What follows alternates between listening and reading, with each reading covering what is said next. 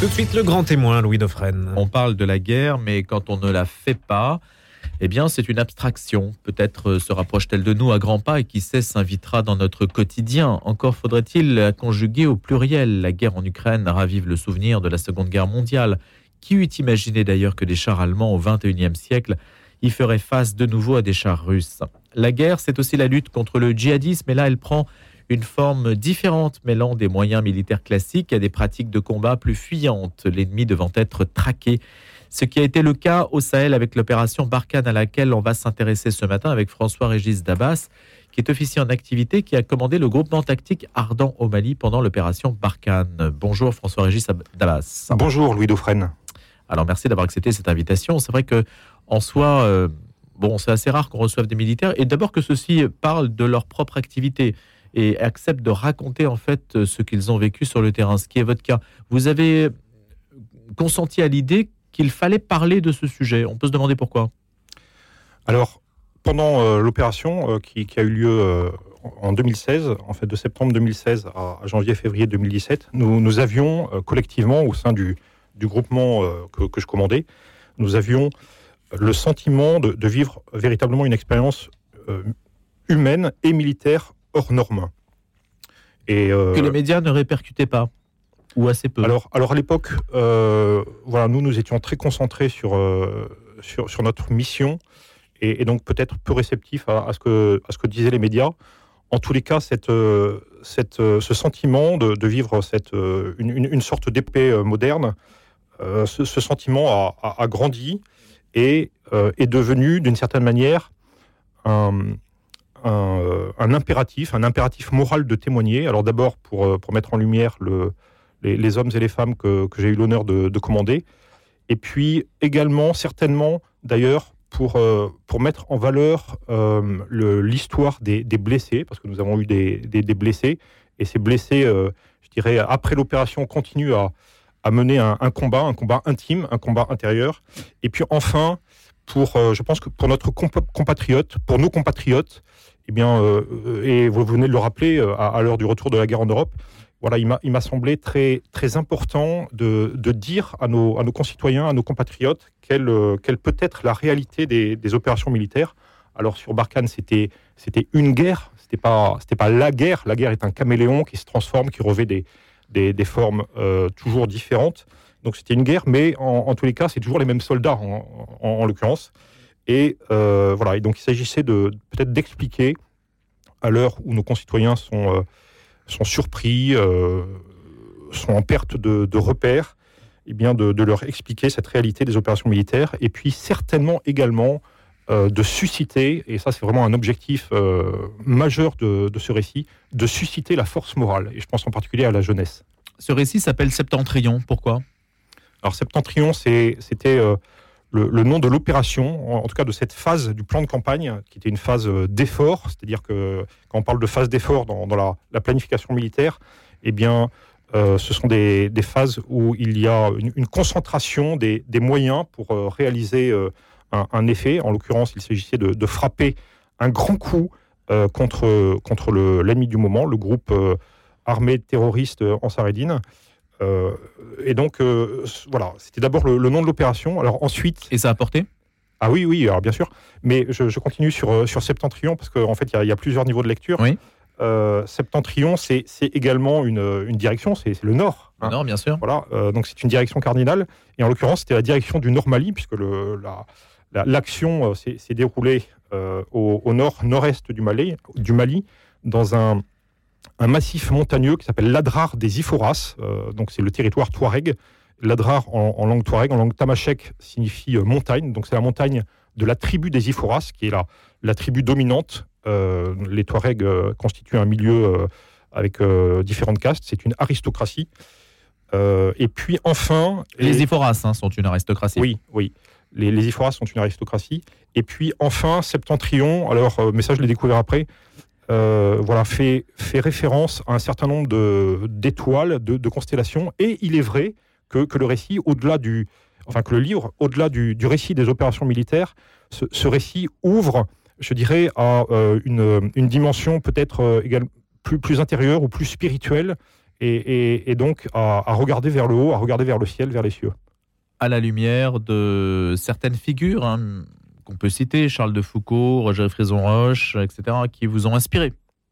Oui, personnellement, j'ai été bercé dans, dans ma jeunesse euh, par la lecture d'un certain nombre de, livres.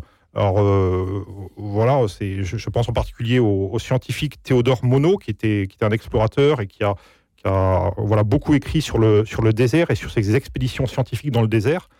Et puis évidemment Frison Roche, qui, a, beaucoup écrit également sur ce, milieu, en particulier sur, sur la vie euh, au sein et, avec les, les Touaregs. voilà, et puis on a eu d'autres. Euh, parce que le, peuple touareg est, un, peuple fascinant. Et, par exemple, il y a une figure féminine qui m'a marqué, euh, qui est euh, qu'on retrouve dans le, livre, et qui est en quelque sorte une, réincarnation moderne du personnage d'Antinéa dans, le roman de l'Atlantide de, Pierre Benoît. Antinéa qui, enfin, qui a réellement existé. Hein. C'était la reine Tin Inan, la reine du Hogar.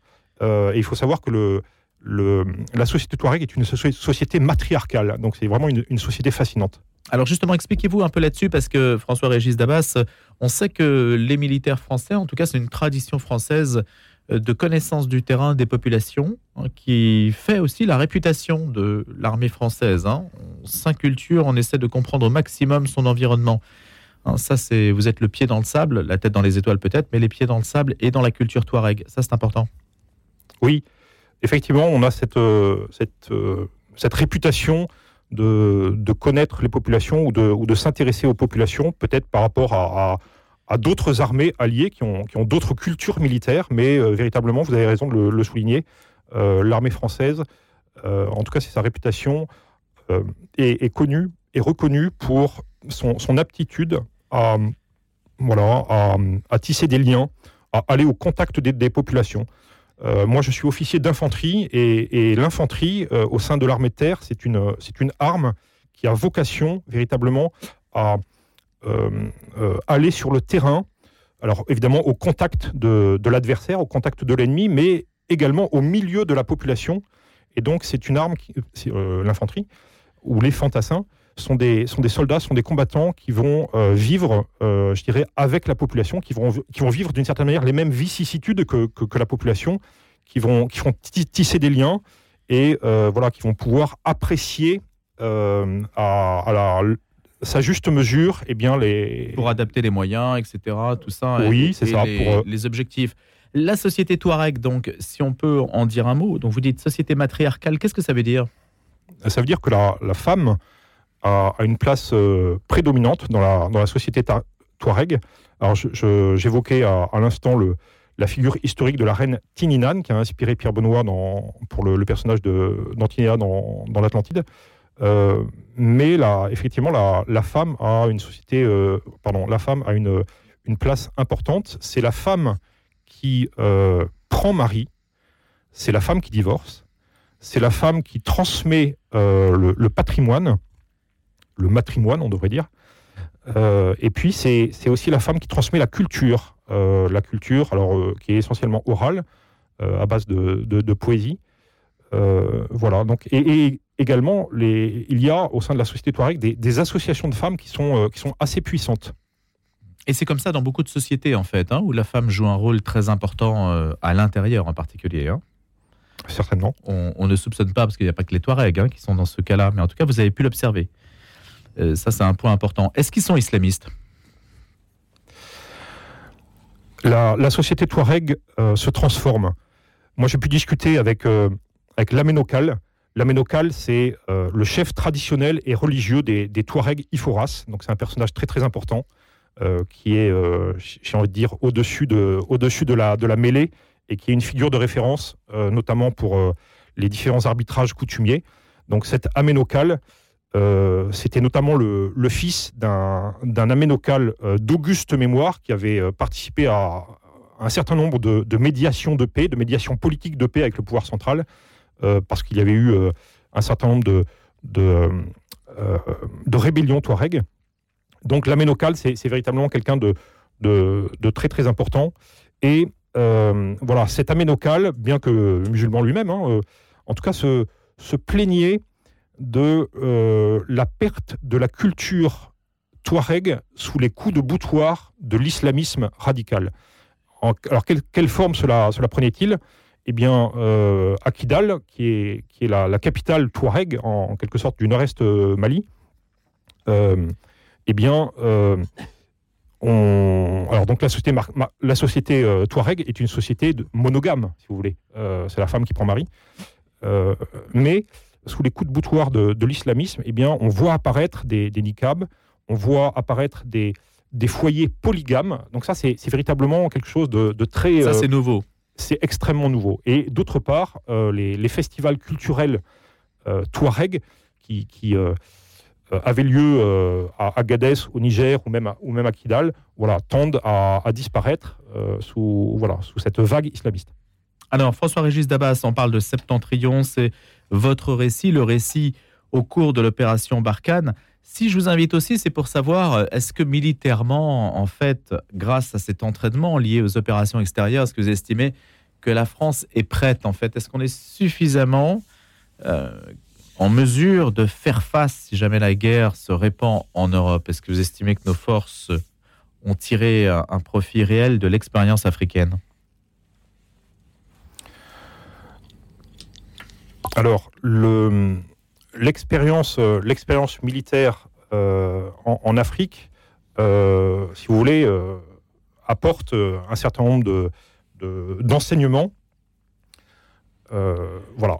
Pour autant, la, guerre, comme je le disais tout à l'heure, la guerre est, un caméléon, elle se, elle se transforme sans cesse, et les, modalités de la guerre, comme, comme, comme l'opération Barkhane, voilà, revêt, des formes différentes avec euh, une guerre contre un adversaire euh, à parité, euh, de même force, si vous voulez. Certes, mais les soldats sont entraînés. Oui, oui, bien sûr. Hein. Oui, bien sûr, bien sûr, tout à fait. Non, mais vous avez raison. si vous voulez, c'est il y, a forcément une adaptation et un, et un, entraînement et une préparation spécifique aux, missions dans lesquelles nous, nous, sommes, nous sommes envoyés. Donc le, le, par exemple, le groupement tactique des airs ardents que j'ai commandé, lui, a été euh, taillé, forgé euh, spécifiquement pour cette guerre de, dans le désert, cette guerre de course, en quelque sorte. Ça, ça pour aller chercher, en fait, des islamistes. Hein. Voilà. De, Combien est-ce que vous en avez trouvé, débusqués Alors, en, général, on, ne communique pas trop euh, voilà, sur, le nom? sur, le bilan quantitatif. en tous les cas, ce qui, est, ce, qui est, certain, c'est que la mission, c'était neutraliser euh, le, groupe de combat, euh, le potentiel du, de combat du, groupe terroriste en, en Saredine. Et, je crois que même si euh, voilà, ça n'a pas été une, une partie facile, voilà, le, la, neutraliser, il y, a, y, a une définition. Hein, c'est oui, tout à fait. Une définition dans le langage militaire de neutraliser. Oui, tout à fait. En, termes militaires, neutraliser signifie tout à la fois détruire, chasser, dans le sens de, de balayer, faire partir, ou capturer. Donc, s'agissant de neutraliser un potentiel de combat, euh, en fait, il s'agit de détruire, euh, faire partir, chasser ou capturer les ressources euh, en combattant ou les ressources matérielles ou de, saper la, volonté de, nuire. Il y a un nom, hein, Iyad Aggali. Ça, c'est une personnalité importante. Les Français en ont assez peu parlé, entendu parler en tout cas. Oui. pour moi, c'est un petit peu l'incarnation du mal. Euh, voilà, dans, ce combat, dans cette lutte acharnée qui nous a, qui nous a opposés euh, voilà, en, 2016, pendant cette phase, cette phase particulière. Euh, donc c'est un, c'est un personnage qui, voilà, qui, qui, a des, qui veut installer un califat, un califat islamiste, et puis voilà, faire rayonner le, djihadisme international.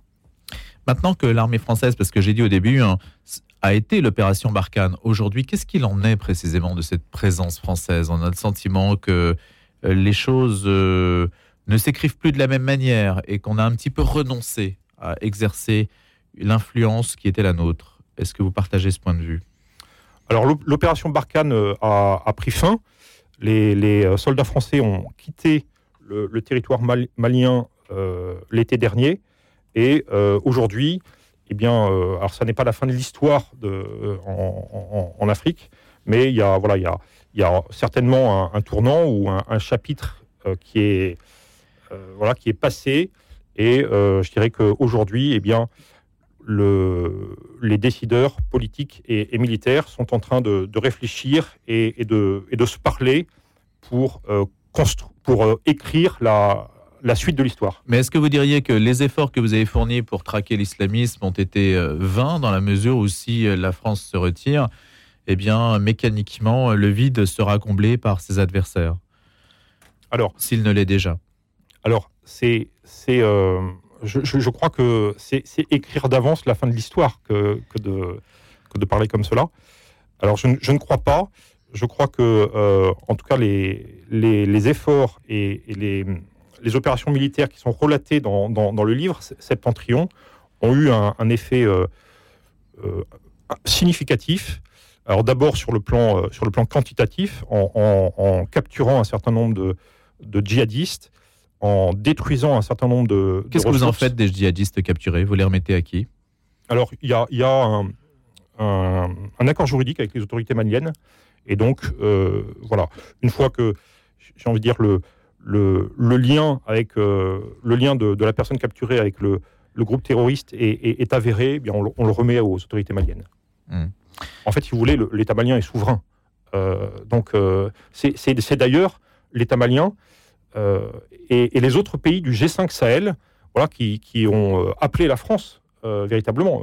donc, ce sont des États souverains qui ont appelé la France pour, pour les aider à, faire face à ce péril alors on ne va pas refaire toute l'histoire, François-Régis Dabas, mais ce qui peut étonner l'opinion française, c'est de voir, euh, c'est de savoir pourquoi la France, en fait, a été aussi euh, réprouvée et pourquoi est-elle détestée sur place? Pourquoi dit-on Alors, est-ce que c'est lié à une campagne qui a été menée contre elle? Est-ce qu'elle s'est mise à dos les populations? Comment l'expliquez-vous? Alors qu'on disait justement tout à l'heure que les soldats français étaient appréciés pour leur sens du contact.